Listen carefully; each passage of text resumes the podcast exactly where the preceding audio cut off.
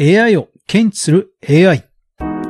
Generated AI と呼ばれる何かを自動生成する AI の進歩は本当に目覚ましいものがありますよね。しかし、その台頭によって私たちの生活が変わるまでとは思っていない人も多いんではないでしょうか。しかし、もうすでに存続が脅かされかねないプラットフォームが出てきているんです。似ているサービスは同じ危機にさらされる可能性があります。そのサービスとはそれでは早速学んでいきましょう。おはようございます。クリエイターのかぐわです。いつもご視聴ありがとうございます。3日間のお休みをいただきましたが、無事退院することができました。入院中メッセージをくださった皆さん、本当にありがとうございます。それではいつものお品書き。 generated AI の進化とは、スケブというイラストサービス。背景にはサービス存続の危機感です。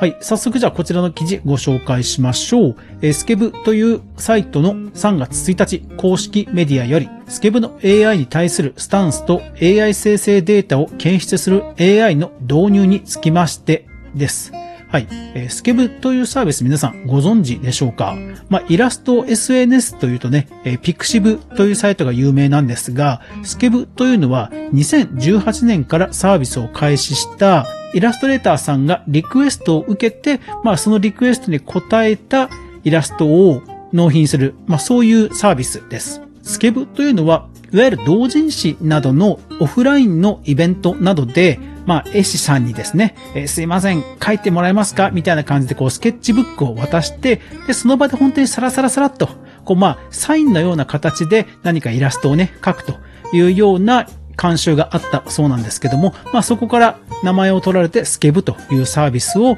始めたのが18年ということですね。ですから当時は、えー、そういったクリエイターやイラストレーターの方が SNS で自由に使ってアイコンに、まあ、限定した形でリクエストをしたものを書いてくれるというサービスだったんですよね。本当にワンコインで始まったサービスだったんですよ。で、それがですね、もう今や、もう1イラスト4万円とかですね、あの、本当に価格が高騰して人気のサービスになっているほどなんです。そしてそのスケブがですね、公式のオウンドメディアでこういうことを発表したわけですが、その内容を少し掘り下げていきましょう。引用します。スケブではサービス開始より一貫してイラストジャンルではクリエイターが直接描いたイラスト、漫画のみを納品物と認めており、3D モデルやスクリーンショット AI が生成したデータの一部または全部を納品することはポリシーに違反しますということで、まあ、AI についてはもちろんのことを、当然ね、その天才ですとか、3D のこうね、CG を使ったものというのも認めていなかったということなんですね。ただまあ、それまでもですね、多くの不正と戦ってきた歴史があって、私も知らなかったんですが、例えば、クレジットカードの現金化という不正サービスと、まあ支払いについて確かにクレカをね、使うことが多いと思うんですが、そのクレカもですね、すごいんですよ。引用します。インターネット上にすでに存在する天才画像を使って、盗難クレジットカードの現金化を試みる不正行為というのがあるんだそうですね。いや、怖いですね。ただ、それについては、天才画像の検出 AI、Google クラウドビジョン API が有効でしたとあるんですね。いやー、だからこういう防御するための AI というのもあって、まあそれはね、すでにも使っていたということですね。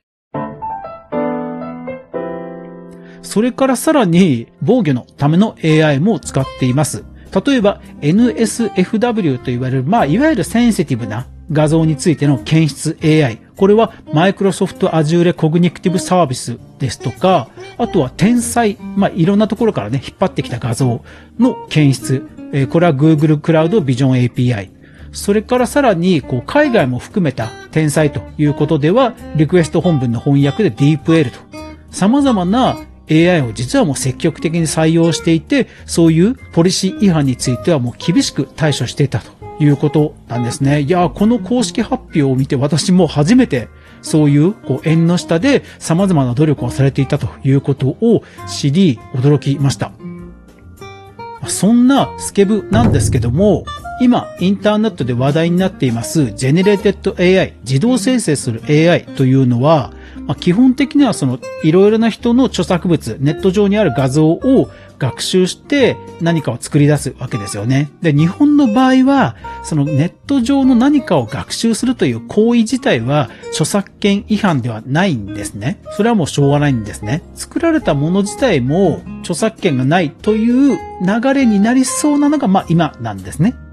ただまあ、もやもやとはしてますよ。グレーなところではあるんですけども、ただ、いずれにせよそういう状況なんですね。ですから、法律上は AI で作った絵を納品しても問題はないんですが、スケブというプラットフォームは、まあ、一貫してね、人間が、クリエイターが描いたイラストということで対応してきましたので、今回改めて AI に対するスタンスを発表したと。そしてさらに今回こうも言っています。この度、スケブ社はアメリカの AI 企業であるハイブ社と契約を締結し、本日3月1日より AI 生成データを検出する AI を導入しました。スケブでは月間10万点以上のイラストが納品されていますが、残念ながら月間数十枚の AI 生成データを検出しており、これまではスタッフが目視で確認していました。場合によってはクリエイターの制作工程を問い合わせたり、作業中データを確認していただき、取引が不正利用につながってないかを判断していたといやー、そんなこともされていたんですね。ほんとびっくりですね。というかもうそういう努力に頭が下がりますよね。うーん、そうなんですよね。今のね、 generated AI は本当にね、進化をしてますし、進化が早い。このスピード感がね、とにかく問題なんじゃないかなというふうに思うんですよ。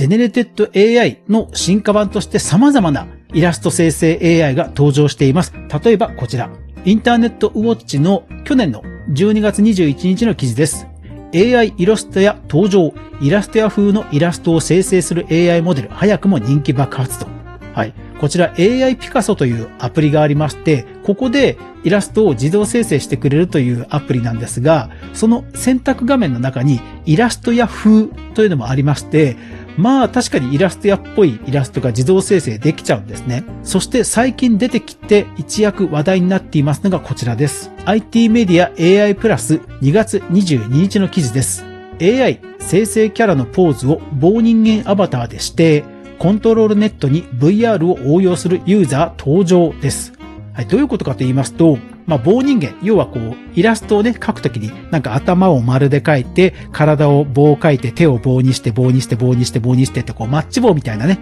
人間のキャラクターを描くことありますよね。あんな感じで本当にシンプルな棒人間で何かのポーズを描くと。そのポーズを元に、ものすごく可愛いイラストの、あたかもイラストレーターがそのポーズで描いたように描く AI が登場したんですね。それがコントロールネットなんです。この完成物を見る限りは AI が作ったとはとても思えないほどの完成度なんですね。まあ指先とかを見るとさすがにわかるんですけど、指を見ない限りはもうね、これ一切わかんないと思います。私も当時見た時は驚愕しました。ですから、こういう画風でこういうポーズでというのが AI でできちゃうんですね。で、まあ、この流れでいくと指先の動きまでカバーできる日はもうほんと近いと思います。ということは、はい。スケブというサービスはイラストレーターさんにこういうのを描いてください。そしてイラストレーターさんが描いたものを納品するということで成り立っているサービスです。ですから、これをまんまジェネレーテッド AI が置き換えてしまいかねないわけですよ。いや、それは危機感感じますよね。ただ、まあ、今後はですね、こういう AI もありつつも、私たちはちゃんと生身の人間が描いてるものですよっていうのを売りにすべく、まあ、今回のこういう発表に至ったんではないかなと思うんですね。AI 自身もね、ただではないですから、違法画像の検出 AI も含めて、まあ本当にお金かかってると思うんですよ。そして AI 生成データを検出する AI なんていうのももうこれ最先端中の最先端でしょうから相当なお金もかかってると思うんですよね。それでも導入せざるを得ないのは、もう昨今の AI 進化の速さかなと。ですからそういう意味では、この対応スピードは他の、まあ、クリエイターを含めてスタートアップの企業も含め、あの、すごく参考になるんじゃないかなと思いました。はい。というわけで、アフタートークです。いやー、皆さん3日間のお休みありがとうございました。そして、入院中のツイートなどにですね、励ましのメッセージをくださった皆さん、本当にありがとうございます。あの、手術最中はですね、もうどれだけ体中に貼り付けられたセンサーとか管を引っこ抜いて 逃げ出そうかと、本当に思いましたけど、そんな時にこそ皆さんの声や家族のことを思い出して 頑張りました。9時半から手術が始まって、最初は12時ぐらいで終わるって言われてたんですけど、蓋を開けてみたら1時40分1時間40分もオーバーしているぐらいの結構な大手術だったみたいで、翌日先生が会心に来てくださったんですが、先生曰は言葉を選ばずに言えば本当にしぶといやつでしたという言い方をして、ただその顔を見ると本当におお、やりきったぜというような顔でおっしゃってくださいました。ですから本当に大手術だったんだろうなというふうに思いました。これからまあまだまだ術後の通院はあるんですけども、このまま何事もなく過ごせることを祈りつつ、そして、見守ってくださった皆さん、そしてまあ医療関係者の皆さん、す、べ、ての皆さんに本当にお礼を言いたいと思います。ありがとうございました。これからもクリエイターエコノミーニュース頑張って毎日配信していきますので、どうぞよろしくお願いいたします。一時ソースをちゃんと確認するメディア、クリエイターエコノミーニュースでは、かぐわが毎日、クリエイターエコノミーに関するニュースをブックマークしていく中で、心揺さぶられたものをお届けしています。毎日の収録配信と週に1回の無料のニュースレターと不定期の無料の限定公開配信の3つの媒体で配信しています。ぜひお好みのもとをフォローしてくださいますと嬉しいです。入院中、何気に一番辛かったのは空気ベッドでした。本当にこう、座る場所によってもごもご凹む場所が変わるので なんか落ち着かなかったですね。健康にはお互い気をつけていきましょう。というわけで、いってらっしゃい